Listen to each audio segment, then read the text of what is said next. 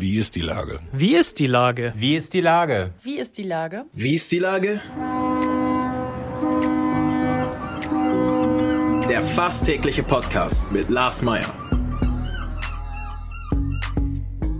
Wie ist die Lage? Unser fast täglicher Podcast als Kooperation mit der Mopo und der Gute-Leute-Fabrik spürt tagesaktuellen Fragen nach. Macher, Musikerinnen, Models, Mütter und Politiker – genauso wie Schwestern, Schweißer, Freiberufler oder Helfer, kommen knapp 15 Minuten zu Wort. Die Auswahl ist rein subjektiv, aber immer spannend und überraschend. Mein Name ist Lars Meyer und ich rufe fast täglich gute Leute an. Unser Partner, der das diese Woche möglich macht, ist das Discovery Dog in der Hafen City. Herzlichen Dank. Heute befrage ich den Handelskammerpräses Professor Norbert Aust. Ahoi Norbert. Hallo Lars, guten Morgen. Lieber Norbert, du hast mehr Jobs als Hamburg derzeit Corona-Neuinfizierte. Welcher nimmt dich derzeit am meisten ein? Ach, das ist schwer zu sagen. Ich bin also rundherum beschäftigt. Äh, ich bin ja seit April der neue Handelskammerpräses, dann bin ich noch Gesellschafter der Schmitz-Tivoli GmbH und ich habe äh, mit äh, den Jungs aus der aus dem Miniatur Wunderland und mit Kai Hollmann das Pier 3 Hotel in der Hafen City gegründet. Kam natürlich alles jetzt während der Corona-Zeit, also die Gründung war natürlich ein bisschen vorher, aber uns hat das ganz hart erwischt. Man meint, über dem Hotel liegt kein guter Segen. Ne? Ihr habt ja schon ewig äh, für die Bauzeit gebraucht, anders als geplant natürlich.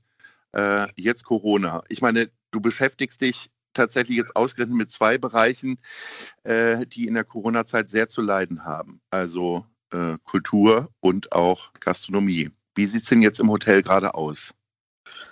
Ja, im Hotel beginnt langsam wieder das Leben. Also die bösen Geister haben wir vertrieben. Es sind freundliche Gäste da, natürlich nicht so viele. Auch wir dürfen natürlich nur etwa bis zur Hälfte, bis 60 Prozent durften wir bisher öffnen. Aber dies haben wir auch fast erreicht. Also langsam kommen wieder die Gäste. Sie werden von freundlichen, überaus freundlichen Mitarbeiterinnen und Mitarbeitern empfangen, die alle sich auf die Gäste freuen. Also es ist ein unglaublich gutes Klima und eine gute Stimmung im Hotel. Wie sieht es im Tivoli aus? Im Tivoli sieht es natürlich noch nicht so gut. Das Tivoli und auch die Schmidt-Theater dürfen noch nicht öffnen, könnten natürlich spielen, so ist ja die Regel, aber äh, das würde bedeuten, ähm, dass ähm, wir nur mit zwei Meter Abstand, also in dem 640 großen Theater, würden nur etwa 200 Menschen reingehen.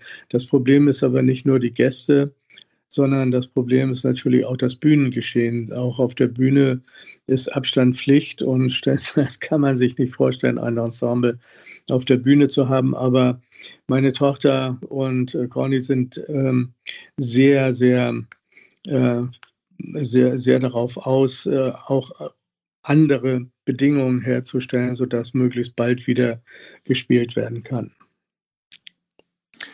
So, der dritte Job ist Präses der Handelskammer. Da könnte man sich jetzt eigentlich auch was Einfacheres vorstellen, weil äh, du repräsentierst äh, Hunderttausende von Unternehmerinnen und Unternehmern in Hamburg.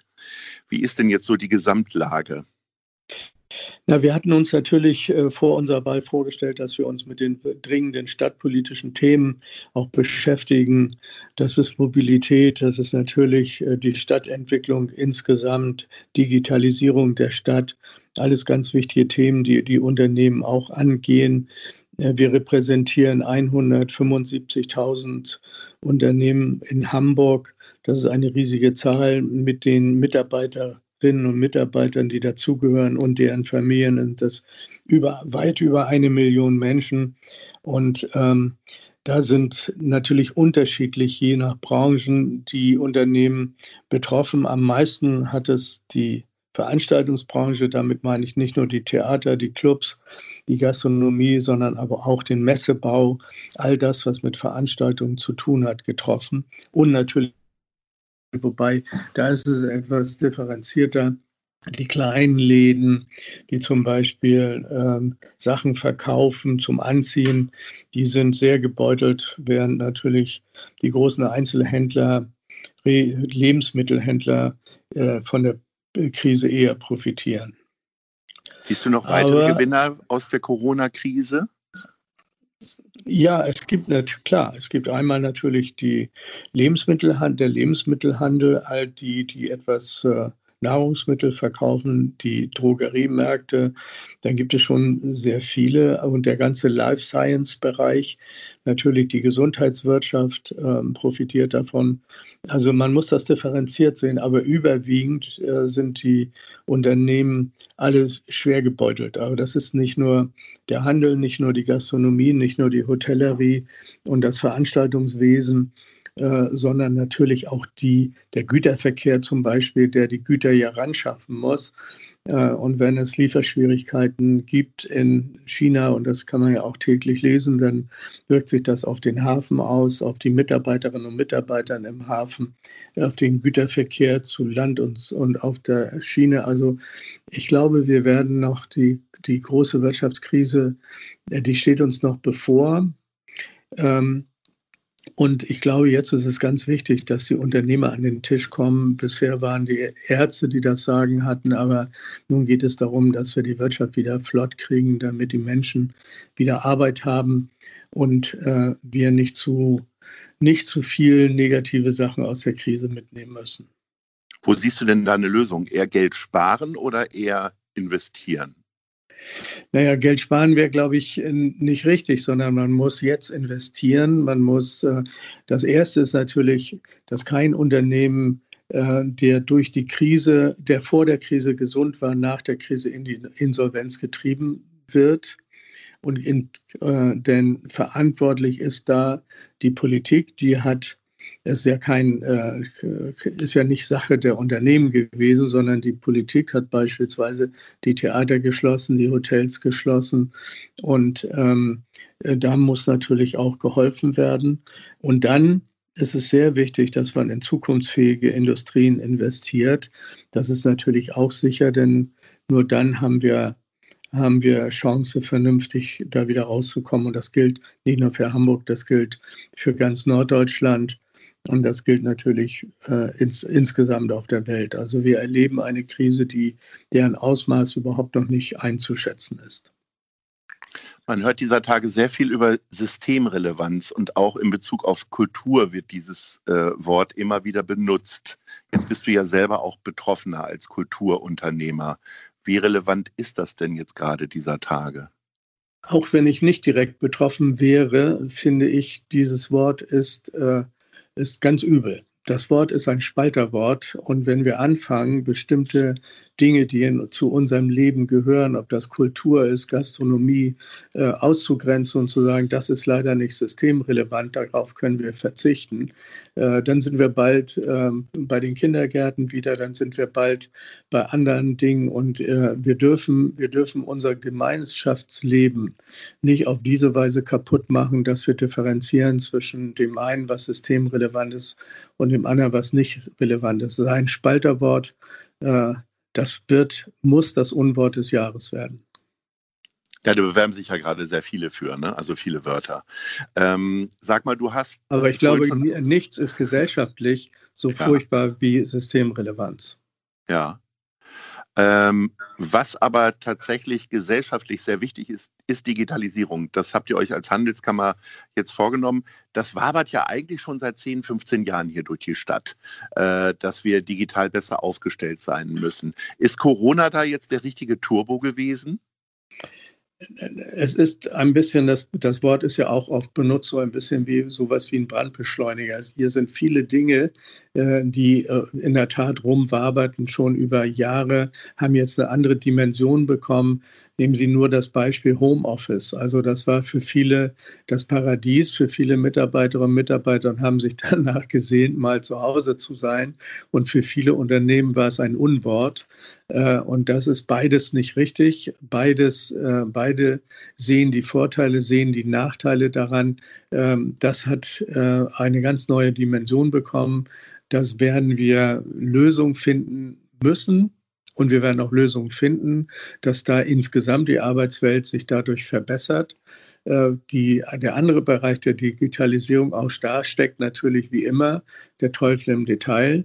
Äh, ich selber habe erlebt, äh, dass es doch nicht so einfach ist, eine Videokonferenz zu machen oder eine Telefonkonferenz.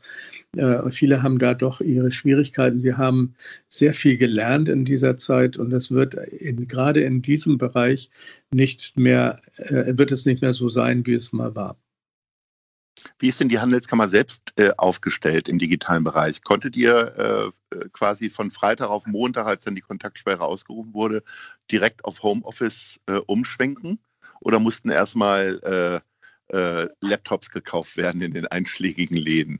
Naja, das ist ja, das ist äh, nicht anders als in anderen, äh, anderen Unternehmen. Nur hier war wichtig, dass wir möglichst viele Mitarbeiterinnen und Mitarbeiter äh, in die Krisenbearbeitung geschickt haben. Wir haben eine Hotline aufgebaut. Wir haben viele Mitarbeiterinnen und Mitarbeiter dahin abgestellt. Ich glaube, die, die Handelskammer hat so unglaublich viel getan in dieser Krise. Die Mitarbeiterinnen und Mitarbeiter waren ganz weit vorne und äh, wir haben das mal ausgewertet. Das sind bisher über 10.000 Beratungsgespräche gewesen. Wir haben, glaube ich, zum Teil 50 Mitarbeiter allein für, dieses, für diesen Bereich abgestellt die in wirklich in allen Bereichen und bis hin zu Seelsorgegesprächen im wahrsten Sinne des Wortes. Sie müssen ja nicht vergessen, dass viele, vor allem die kleineren Unternehmen, äh, bisher gar nicht wussten, was äh, zum Beispiel Kurzarbeit ist. Sie haben sich mit diesen Fragen überhaupt nicht beschäftigen müssen.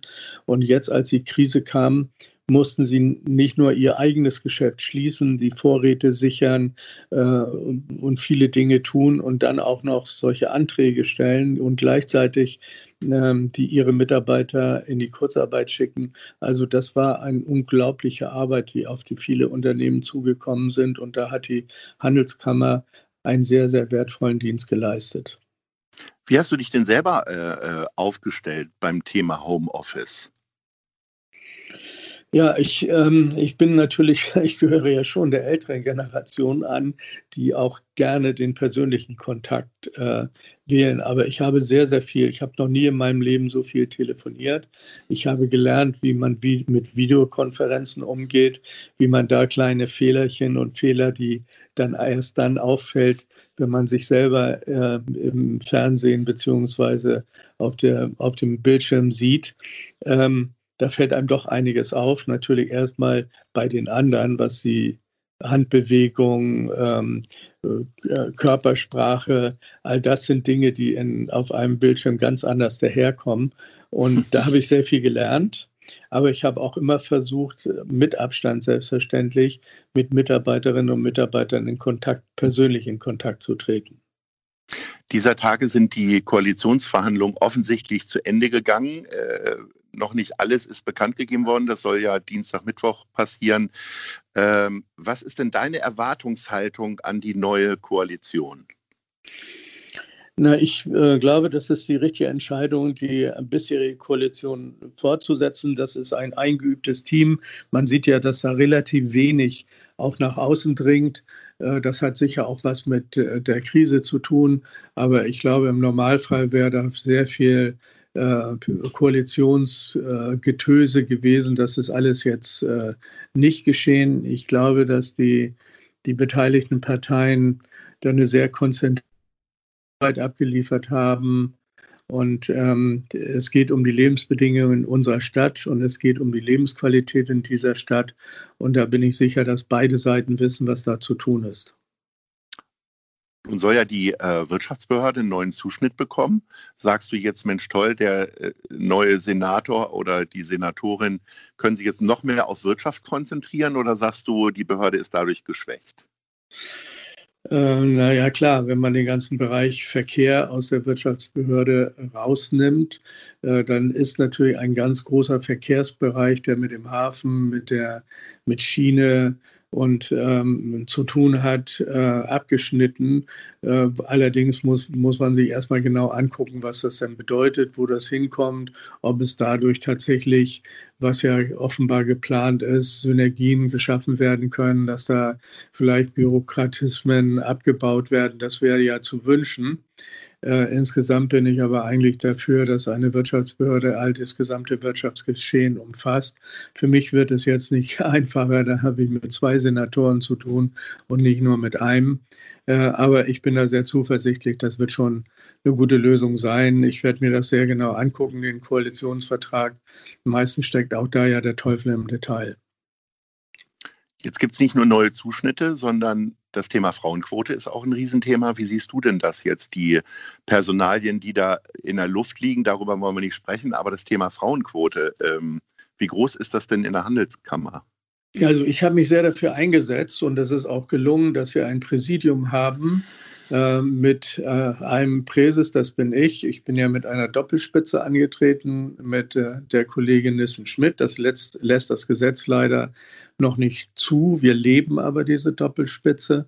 Und dann haben wir noch äh, fünf weitere äh, Vizepräsidents. Davon sind äh, zwei Frauen und drei Männer, sodass die, das Präsidium mit mir als Präses und dann drei Frauen und drei Männern besetzt sind. Und das finde ich ist eine respektable Quote. Also so die Männer aber immer noch in der Überzahl.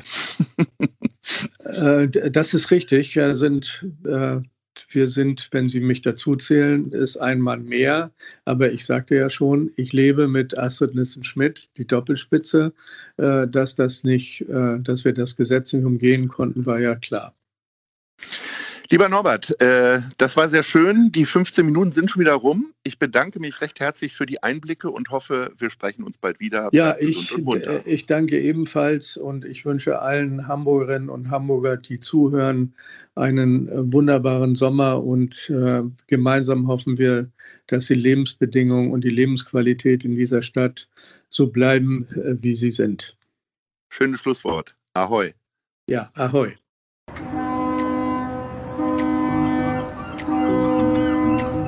Dieser Podcast ist eine Produktion der Gute-Leute-Fabrik und der Hamburger Morgenpost.